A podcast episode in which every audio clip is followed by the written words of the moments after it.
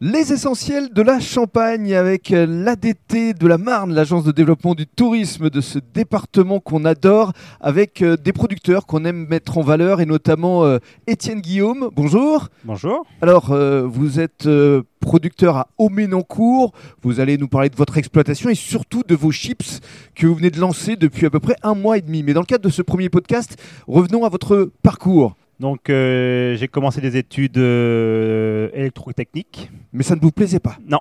ça. Donc je suis reparti en bac agricole euh, à Tillois, euh, à côté de Reims. Oui.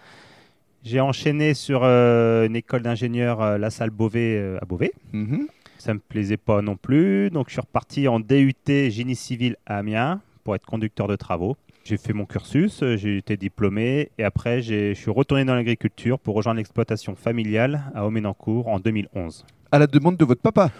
Oui, et puis à la, à la mienne aussi. quoi. C'est vrai que j'aime bien l'agriculture. Depuis tout jeune, je suis euh, dans le milieu agricole. Mes parents sont agriculteurs, donc euh, c'était une évidence, on va dire. Votre exploitation, 50 hectares? Oui, Pour vous, c'est pas beaucoup? Non, c'est une toute petite exploitation dans la Marne. Mais quand même 50 hectares. Vous cultivez quoi au juste? Donc euh, céréales, betteraves euh, principalement. Et ensuite, en- dans mes 50 hectares, j'ai 10 hectares de maraîchage. Donc euh, 5 hectares d'asperges, 3 hectares de fraises. Et ensuite, euh, tout ce qui est légumes d'été, tomates, aubergines, poivrons, courgettes, rhubarbe. euh, voilà, toute une petite gamme d'été. Mais là, c'est l'hiver, donc forcément euh, moins de production. Oui, Et c'est peut-être la raison pour laquelle vous avez dit bah, tiens, je vais peut-être me lancer dans les chips.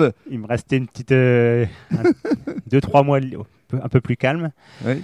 J'ai découvert ce produit dans les grandes surfaces il y a 4-5 ans. Je me dis, mais c'est bizarre, il n'y a pas de chips locales euh, de légumes, même françaises presque. C'est surtout euh, anglais. Mhm. Je me dis pourquoi pas? Donc je me suis renseigné. Ça fait un projet qui mûrit déjà depuis deux ans. J'ai été suivi par une personne et puis ensuite euh, je me suis lancé euh, il y a un an dans le projet vraiment. Mhm. Et puis avec toute la crise, euh, le retard des livraisons, j'ai commencé au mois de décembre euh, 2020. Voilà, ça fait donc euh, un mois et demi et on va vous détailler justement la gamme de ces chips qui ont un sacré caractère.